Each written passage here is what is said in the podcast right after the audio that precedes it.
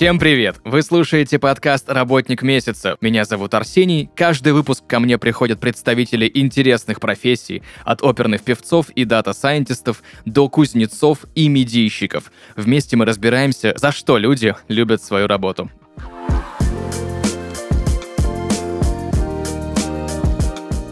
Друзья, и сегодня в подкасте «Работник месяца» архитектор эпохи метамодерн, основатель, ректор Института психологии и творчества, автор метода нейрографика, доктор психологических наук, профессор, действительный член МАПН, обладатель более 40 авторских свидетельств в гуманитарном поле знаний, Павел Пискарев.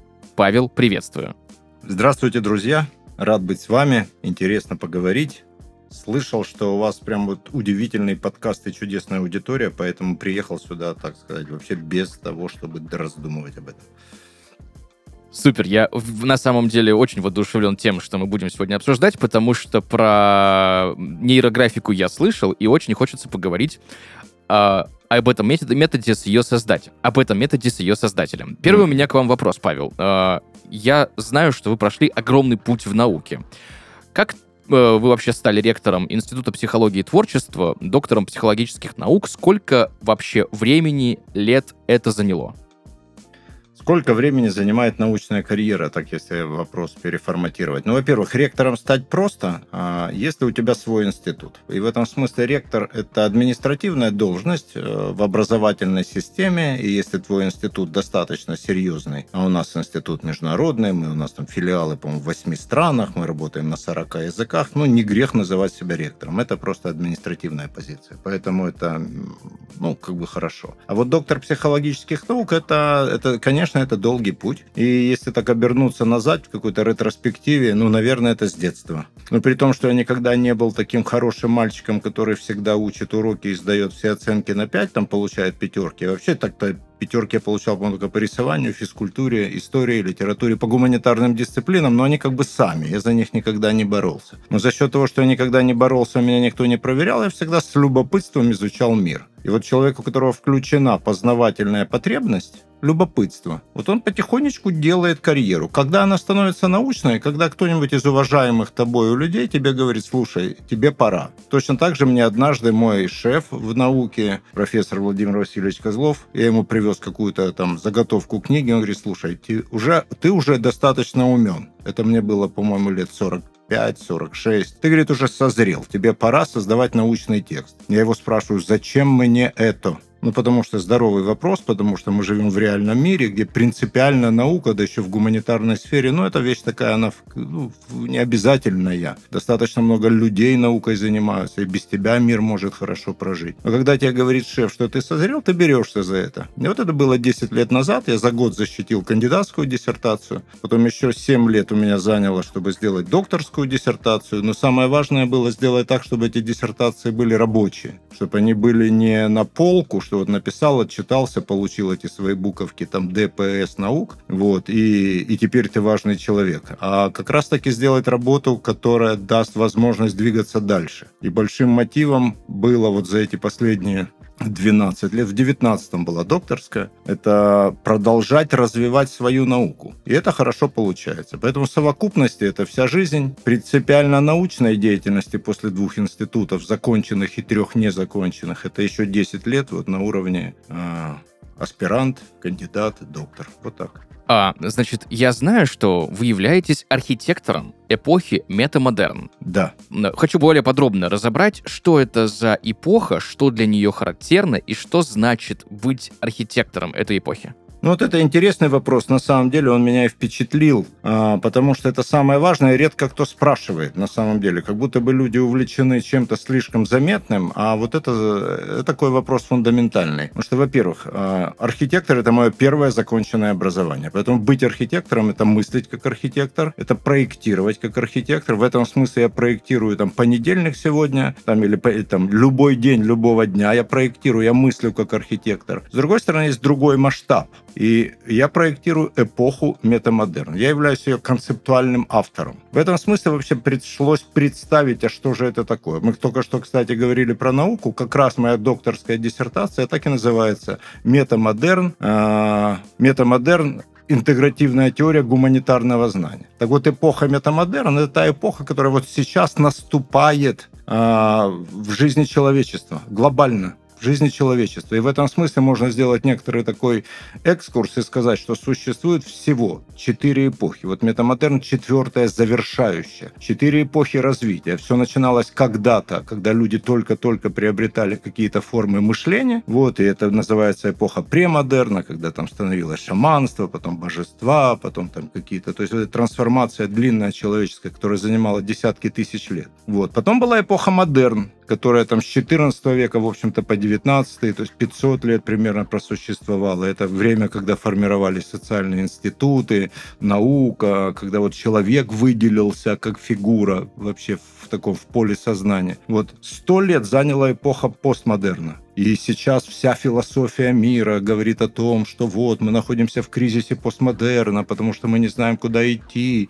А параллельно ведь жизнь идет. Философы не знают, куда идти, а жизнь идет. Тенденции меняются, климат меняется, политика меняется, экономика меняется. Вот если посмотреть, куда все идет, я увидел, что есть четвертая фаза, эпоха метамодерн. Я ее так назвал. Это не только мое название, потому что впервые это название придумали искусствоведы. Они, правда, говорили про искусство, голландские ребята метамодернизм они говорили, а перевести в социо форму, которая касается нас всех, что искусство, увы, касается не всех, а социальные формы мы в них живем. Но я увидел как бы в этом смысле и наука, и предположение, что четвертая форма, это, знаете, это вот то удивительное время, которого люди ждали всегда. Это время счастья. И в этом смысле я странный человек, потому что в наши времена я пророчу о том, что все очень хорошо, что мы вообще малыми бедами переходим в состояние абсолютного счастья, что приходит время севера, потому что если посмотреть на все географически, как это делал Гегель или как это делал Шпенглер, там-то известные историки и философы, вот, то они могли сказать, что когда-то все начиналось с цивилизации на Востоке, потом она перешла на юг. Мы знаем, что сейчас цивилизация цивилизационные центры – это Запад. Я утверждаю, что цивилизационные центры в, в результате этих, этого перехода уходят на север. И вот тут для россиян, для русских людей хорошие новости, потому что это как-то наши территории. И в этом смысле Великий Дух, который совершил путешествие вокруг планеты, э, приходит на север, приходит туда, откуда он когда-то вышел во времена всемир, всемирного обледенения.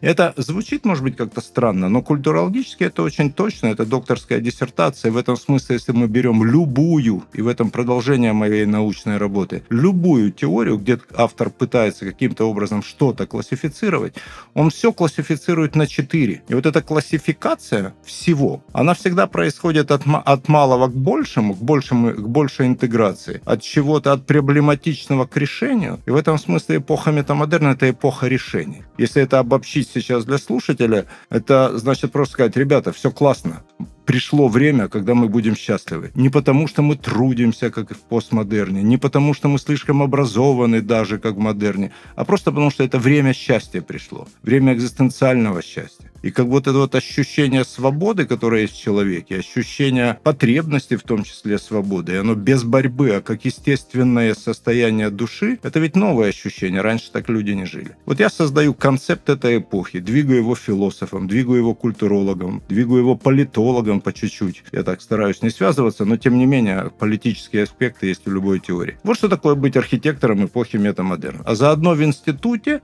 у нас создаю инструменты, соответствующие этой эпохе. То есть инструменты, которые приводят человека к легким решениям. Я не имею в виду поверхностным, я имею в виду легкий способ принятия решений. Что не надо как бы ломать голову там, где ее не надо ломать, ее вообще не надо ломать. Вот, она не для того придумана. Вот, э, где можно решить с помощью искусства свои вопросы. То есть то, чем занимается Институт психологии и творчества, это вот адаптирует людей в эпоху метамодерн с помощью своих инструментов уникальных.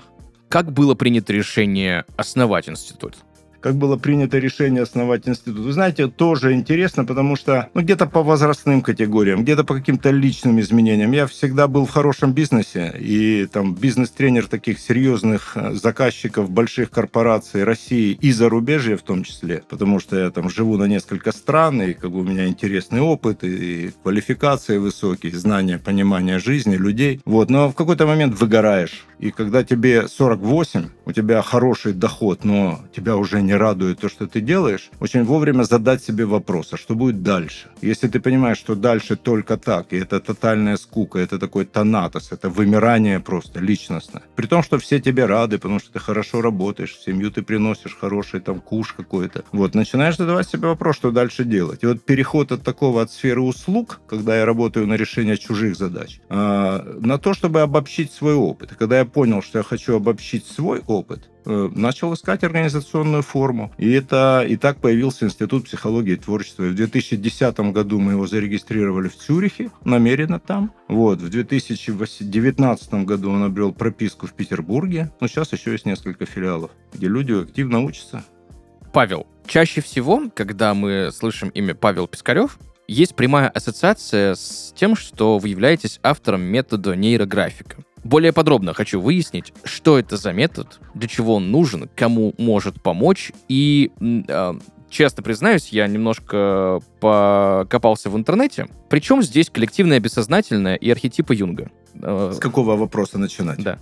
Давайте с архетипов Юнга, раз, э, потому что это большое обобщение. То есть архетипы — это базовые психические формы, которые присутствуют у людей вот, и управляют их э, сознанием, правильно сказать, управляют их воображением. Потому что речь, текст, все рождается из воображения. Вот. И в этом смысле слоган института, между прочим, «Воображение первично». Вот. Итак, э, Юнг в свое время выдал очень красивую теорию. Я образован как аналитический психолог. Вообще люблю Юнга, потому что это единственный светский человек, который создал систему выживания божественного вот в этом самом постмодерне, когда все рушилось. Там сто лет назад, когда шли мировые войны, когда люди гибли, когда пропали идеалы. Вот Юнг сохранил в своей науке, и вокруг него было еще много интересных интеллектуалов, сохранил идею какого-то божественного, которая на языке психологии называется самость. Вот. И вот самость это какая-то такая божественная часть внутри человека, а когда она поднимается по линии индивидуации, поднимается к эго, самость, изнутри. Она проходит несколько этапов психического объема. И один из психических этапов, следующий, ближайший к самости, это архетипы, это вот базовые элементы. Архетипы в целом заключены в мифах. Мифы у разных народов разные, но сюжеты их похожи. Но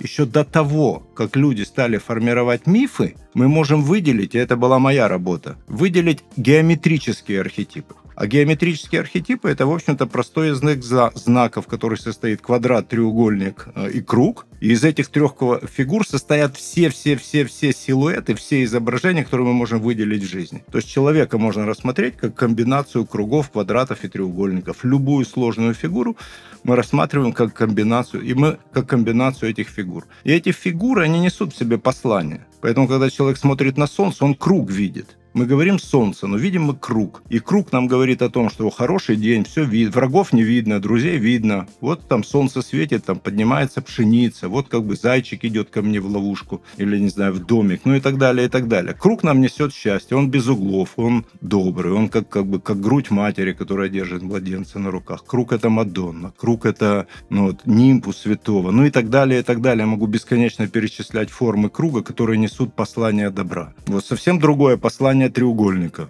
Знаете, эти такие прищуренные глаза, острые скулы, когти, локти, шипы, всякие острые предметы, разбитые стекла. Они все вызывают у людей тревожность, вызывают у людей такое ощущение конфликта, опасности и так далее. Квадрат – самый поздний геометрический архетип. Он появился в эпоху палеолита, когда люди камень стали осваивать, обрабатывать что-то. И это такой же предмет логистики, потому что обработан, ну, из него стали складывать дома, там какие-то убежища, и он несет послание о надежности.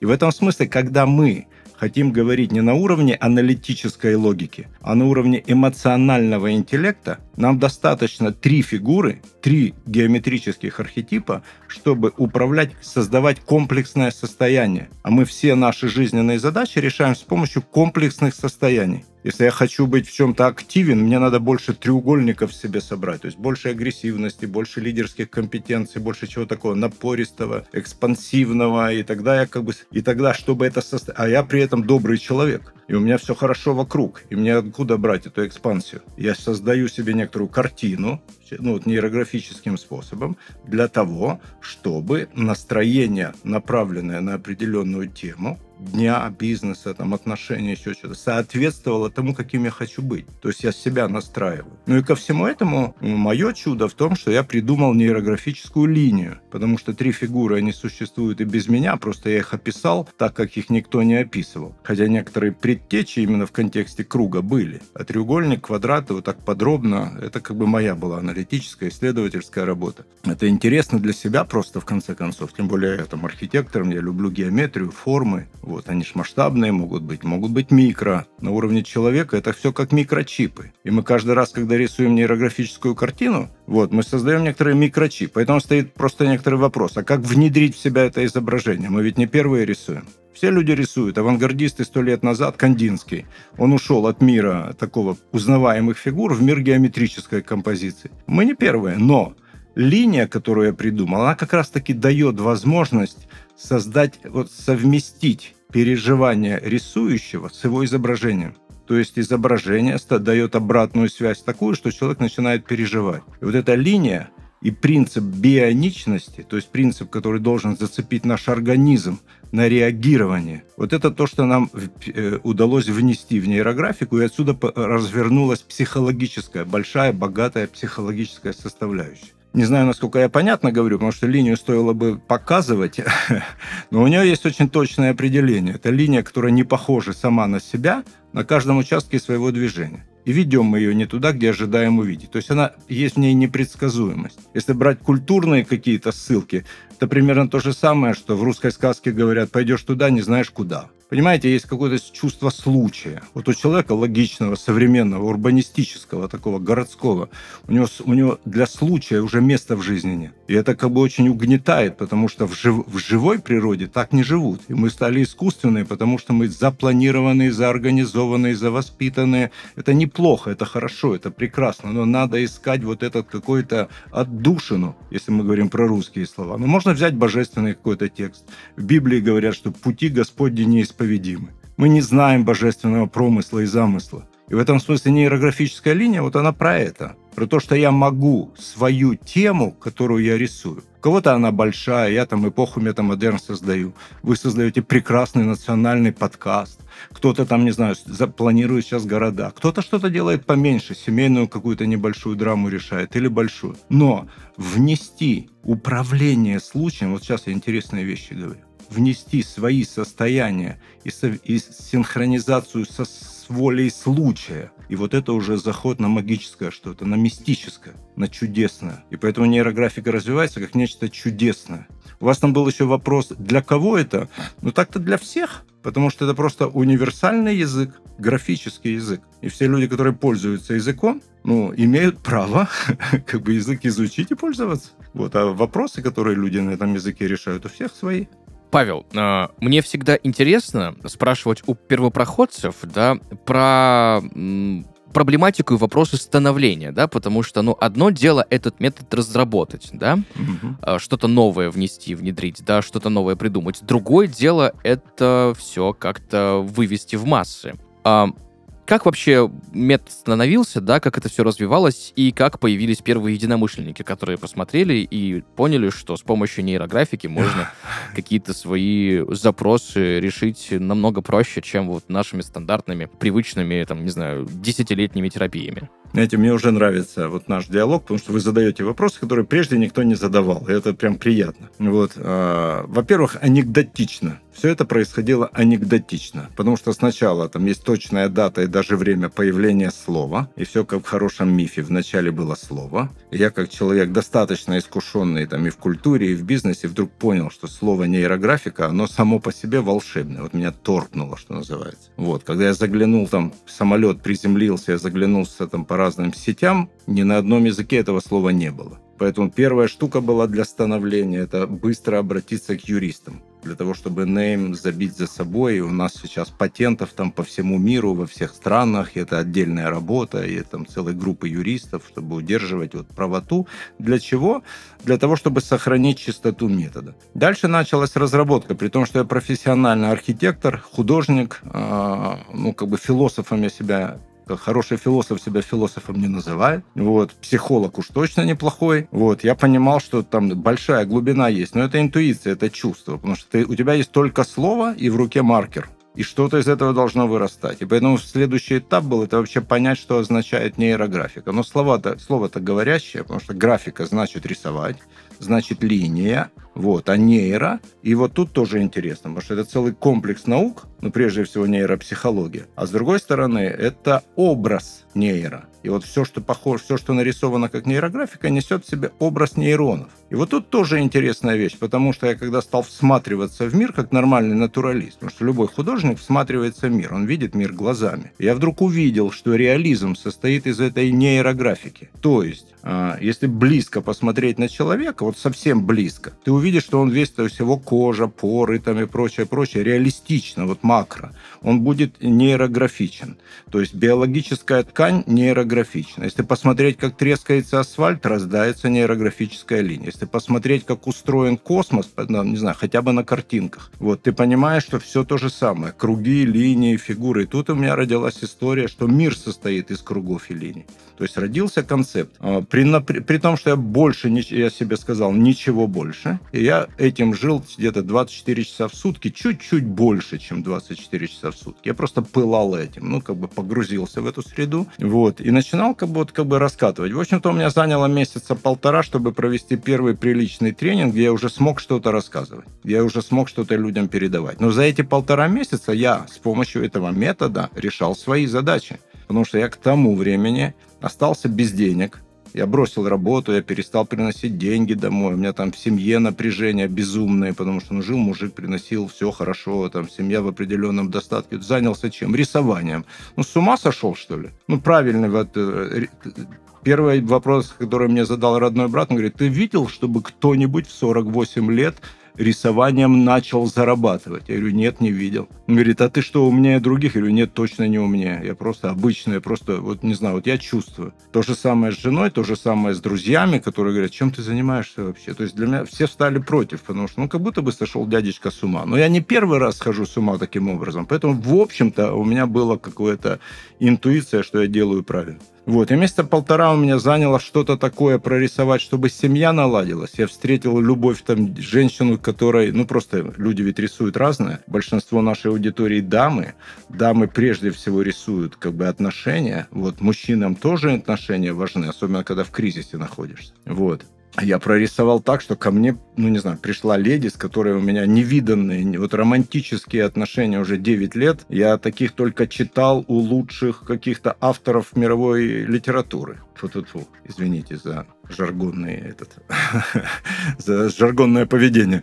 Вот, то есть я прорисовал вот эту штуку. Я для себя за это время прорисовал восстановление клиентской базы, сделал какие-то ошибки, понял, что рисую не так. То есть у меня полтора месяца было бесконечного исследования личного вот этого отношения. Вот, а потом это все начало разворачиваться в изложениях, потому что когда к тебе приходят люди, они тебе задают вопросы, и их вопросы уже регулируют, откуда ты должен находить ответ. И потихонечку, потихонечку, потихонечку. Ну, к тому же большой опыт в образовании. Я понимал, что такая большая штука требует большой программы, большого погружения и так далее, и так далее, и так далее. Э, если метод родился в 14-м, первая кандидатская диссертация была защищена в 18-м, в 18-м через 4 года. Метод вошел в науку. Первые 4 года надо мной смеялись все. Чем ты занимаешься, что за глупости ты говоришь, это не имеет отношения к науке, это все какие-то фантазмы, это какая-то женская мистика. Я говорю, так, друзья мои, как бы, не торопитесь. Но вот сейчас мы уже понимаем, что не торопитесь, потому что уже там и докторские диссертации, и кандидатские на всех языках, и в клиниках применяют, и в, в онкоклиниках применяют, и в бизнесе применяют там нейрофасилитацию,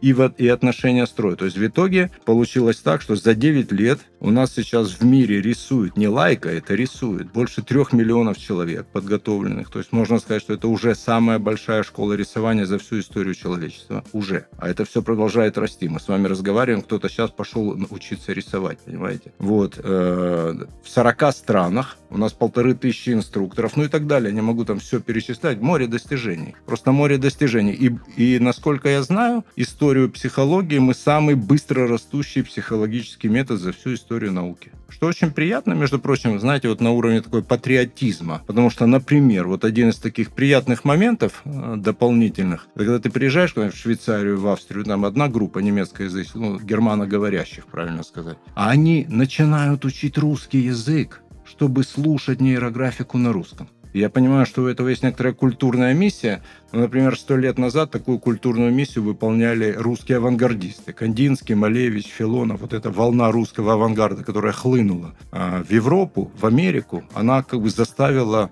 обратила внимание на русскую культуру. До этого были а, балеты, да, французская выставка Дягилев. То есть раз в сто лет русские дают какие-то такие культурные тренды, которые заставляют вот, уважать то, что отсюда приходит в мир. Вот эти вот каноны для творчества. Я, я думаю, что это очень такая историческая миссия есть у нейрографии. Мне интересно, можно ли научиться рисовать нейрографику самому? Или нужно все-таки найти себе преподавателя, инструктора, чтобы сохранить, э, как вы, Павел, сказали, чистоту метода, чтобы это работало?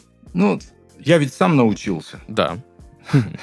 Вот, поэтому, наверное, можно научиться самому. Но я на это потратил весь свой как бы, интеллектуальный капитал и э, фактически всю жизнь, чтобы к этому прийти и научиться. А если человек хочет научиться, чтобы пользу получать, ну, просто быстро, емко, а, без ошибок, то, наверное, проще пойти к инструктору нейрографики, пройти там хотя бы базовый курс, ну или к нам в институт прийти, пройти базовый курс. И он там простой, 8 часов, тебя за 8 часов научат рисовать. Вот на понять, тебя за 8 часов научат делать то, научат делать то, что будет с тобой до конца дней. Понимаете, там, научиться включать компьютер больше времени когда-то занимало вот, как бы, у неофитов компьютера. То есть это очень полезная вещь, которая тебе сразу уже, уже в обучении дает очевидный положительный результат, и ты сразу делаешь правильно. Поэтому для меня всегда стоит вопрос, а кто хочет учиться сам? То ли это какая-то вот странность у человека, а я сам. Ну, пожалуйста, сам. Ну, ты хочешь научиться или ты хочешь сам? Всегда стоит простой вопрос.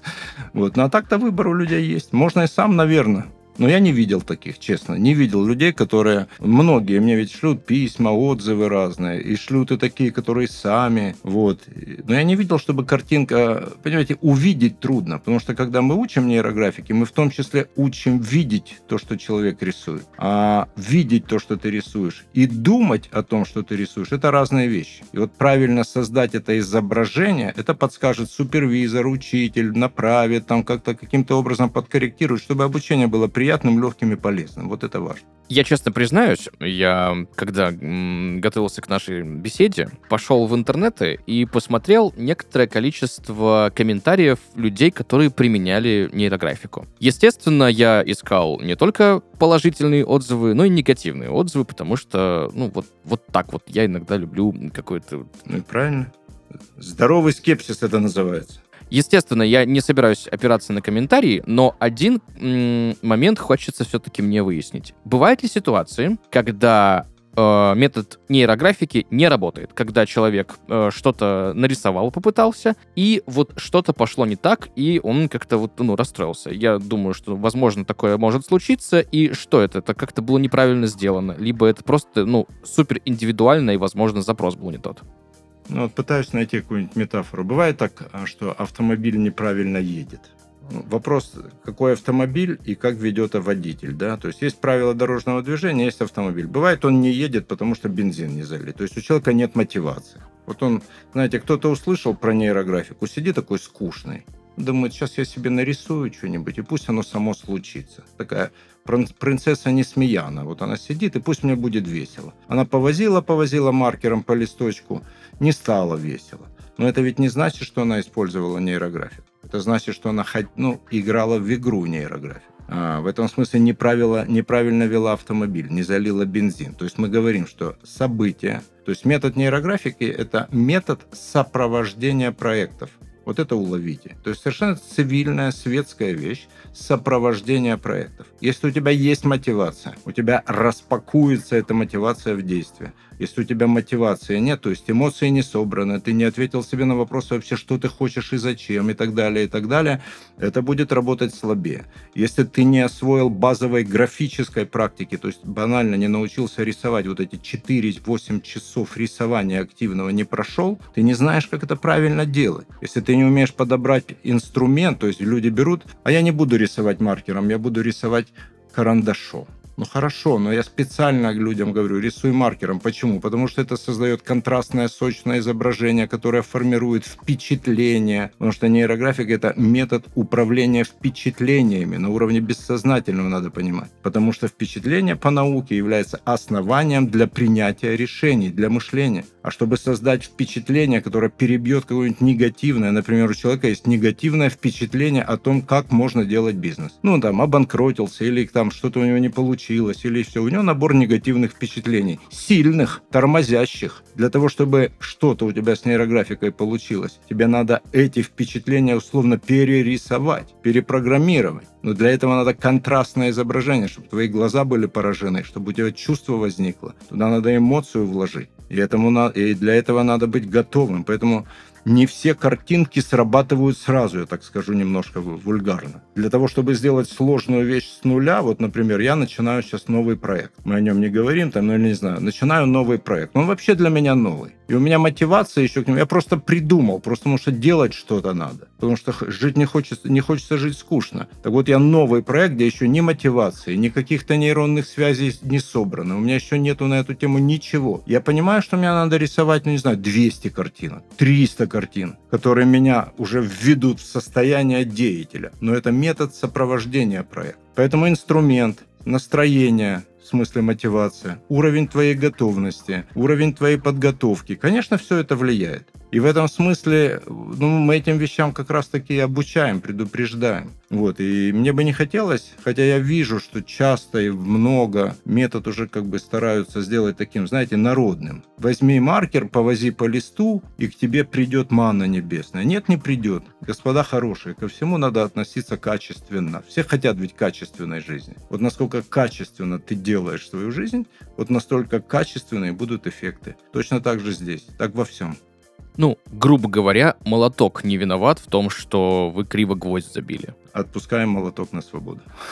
Павел, вы ранее упомянули э, понятие нейрофасилитации. Я тоже хотел сегодня это разобрать. Эм, более подробно давайте разберем, что это за направление и для чего оно нужно. Я так понимаю, это уже больше про бизнес.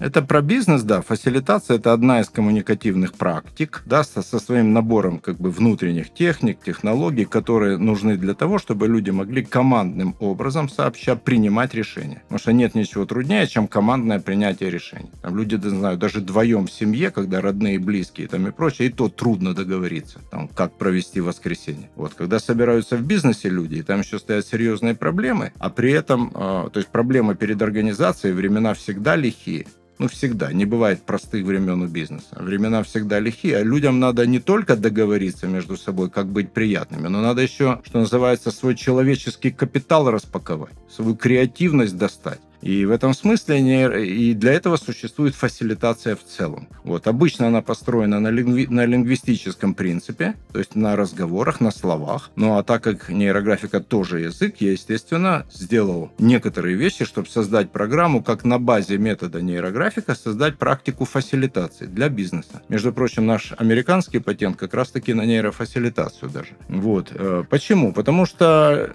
во-первых, нейрографика уже проверила себя. То есть у нас есть бесконечное количество вот этих отзывов от людей, как им хорошо все сработало. Вот, то есть мы говорим, это метод надежный, можно нести его серьезным людям. То есть серьезным людям это людям, которые отвечают за большие бюджеты, которые отвечают там за семьи зарплат, за зарплаты в семье, за то есть серьезную экономическую часть. И там нуждаются в этом больше. потому что ответственность на этих людях больше. Я очень уважаю людей бизнеса, потому что благодаря им и их налогам, в общем-то, мы все существуем. Их очень хочется их жизнь сделать тоже счастливой. Проблема счастья и творчества в организации стоит ну, чуть ли не на первых местах сейчас. Просто чтобы люди хотели работать. И нейрофасилитация – это набор практик, связанных с нейрографикой и не только, потому что у меня кроме нейрографики еще есть не, не менее интересные, хотя чуть менее популярные модели. Вот а, которые приспособлены к решению бизнес-задач. И преподается это, конечно, на бизнес-языке людям, которые понимают бизнес-проблематику, я не знаю, от, от управления структурой организации. Но заметьте, само слово «структура», оно уже графическое. И никто вот до меня, насколько я видел, а, я много поработал в бизнесе, графическим способом структуру организации не решал. Это всегда какая-то компьютерная полузаготовка для осмысления. А я говорю, ребята, мы ведь можем это корректировать и с опорой на нашу личную рефлексию, на эмоции, на все-все-все, на этот на эмоциональный интеллект, на аналитический интеллект, распаковывать эти самые структуры. Потому что коммуникация в бизнесе – это структура. Коммуникация с клиентом – это структура. Даже сколько у тебя, вот твоя клиентская база, измеряемая в тысячах или в миллионах лиц, это тоже структура. Если ты просто в свое сознание увеличишь в своем сознании структуру количества клиентов, у тебя появится возможность этих клиентов ну, осознать, получить в этом бесконечном поле людей. Это субъективный подход абсолютно точно. То есть он опирается на личность. Поэтому и важна фасилитация, когда группа личностей объединяют свое мышление, причем наглядно, не только в словах у которого у каждого слова каждый, каждый человек свой смысл ему придает. Вот. А тут есть структура, наглядность, объективность. Прекрасная вещь. И сейчас как бы развивается эта тема, что бизнес, знаете, бизнес всегда просит чего-нибудь новенького, но при этом бизнес хочет быть уверен, что это очень качественно. Вот мы за качество уже ручаемся. Павел, да. в вашей профессии, в вашей деятельности, вот во всем том, чему вы посвятили свою жизнь, что для вас самое сложное? Сложное? Ух ты. Знаете, я однажды проиграл спор. А, я с одним человеком поспорил, что я могу смоделировать депрессию. А он говорит, не можешь. Я говорю, 100 баксов даю. У меня тогда денег было сильно мало. А он говорит, ты не сможешь я проиграл ему спор. Знаете, мне, для меня самое сложное это выключить свой фантазм. Но я знаю, что он выключается, если его не использовать. Что вот как бы вот человеческая деятельность, в том числе интеллекта, в том числе эмоций, в том числе вот всей вот этой активной формы психики, она как бы так же инертна, как любая материя. Поэтому для меня, с одной стороны, сложно, вот сложно находиться в состоянии такого банального покоя, ленивого покоя. А с другой стороны, я понимаю, что это потому, что у меня есть вечная забота о творческом процессе. Вот просто вечная. Она как-то с детства сложилась, буквально дисциплинированно, постепенно и естественно стала. Это забота о творческом процессе. Так, Павел, признавайтесь, за что вы любите свою работу? За что люблю свою работу? За, за выбор точки приложения сил. Знаете, что хочу, то и делаю. Вот, ну правда. И поэтому мне удается делать вещи, которые, ну, которых никогда не было. Это ведь тоже продукт, такая творческая задача. Например, у меня есть архитектурное образование. Когда архитектор берется что-то строить, у него есть задача сделать не типовой проект, а что-то уникальное. И в этом смысле делать уникальные вещи – это просто вызов профессии любой творческий, любой дизайнер также скажет, режиссер, наверное, там, драматург, да. У меня в психологии просто в это, это не очень принято. И в психологии человек, который делает что-то новое, но там, ну, их немного за сто лет всего-то наука молодая, там 120-130 лет, не так-то много людей сделали что-то такое уникальное. А у нас тут прям фабрика удивительных вещей, приборов, приборов для мышления. Их вообще никогда никто не делал. Просто никогда за всю историю человечества. Ну, кроме, может быть, там астролябия, но они не для мышления а для распознавания были. Мы создаем приборы, мы создаем какие-то программы. Они все удивительные. И для меня вот это важно. И за это я люблю работу, что можно, знаете, чудить. Что можно людям мы ведь живем, как бы, в общем-то, светское общество. Просто оно иногда бывает в салонах, а иногда вот такое в эфирах. Вот. И хочется людей удивлять. Ты приходишь к людям, ну, принеси что-нибудь интересное. Вот расскажи о чем-то интересном. Будь интересным. Вот мне моя работа нравится за то, что она позволяет мне жить интересно и быть интересным самому себе, семье, друзьям, может быть, нашим слушателям. Буду счастлив узнать, если это так. Великолепно. Павел, Моя благодарность сегодня за разговор, за то, что пришли в подкаст «Работник месяца», рассказали про свой путь, про свою деятельность, про метод, про институт. Но я просто так вас, естественно, не отпущу. У меня в завершении есть еще один вопрос. Так, так, чувствую подвох какой-то, давайте. Что бы вы могли порекомендовать людям, которые хотят начать практиковать нейрографику или, возможно, хотят стать инструктором нейрографики? Ну, такое, знаете, правильная вещь, надо просто как-то любить констовары, я бы порекомендовал. Влюбиться в констовары. И тогда вас будут любить в констоварах, потому что скоро в вашем городе будет очень мало маркеров. Вот. Надо просто вот влюбляться в рисование. И это очень, ну это правда, это такая удивительная вещь. Вот знаете, ребенок науч, научится ходить, и потом его не остановить. Или там, например, мы все научились говорить там в возрасте, допустим, двух лет. Сейчас невозможно остановить человека. Влюбляются в говорение. Вот я желаю нашим слушателям влюбиться в рисование как в говорение как в изложение своего мышления, в изложение своего состояния, как в такой в диалог, не знаю, с божественным через ту линию, которую вы проведете. Великолепно. Спасибо большое за рекомендацию и за совет. Друзья, сегодня в подкасте «Работник месяца» Павел Пискарев, архитектор эпохи метамодерн, основатель, ректор Института психологии и творчества, автор метода нейрографика, доктор психологических наук, обладатель более 40 авторских свидетельств в гуманитарном поле знаний. Павел, еще раз моя благодарность за то, что мы сегодня смогли погрузиться в эту очень интересную, так сказать, даже не знаю, эпоху метамодерна, да, вот как-то что-то пощупать где-то, что-то посмотреть. В общем, спасибо большое. Спасибо, Иван.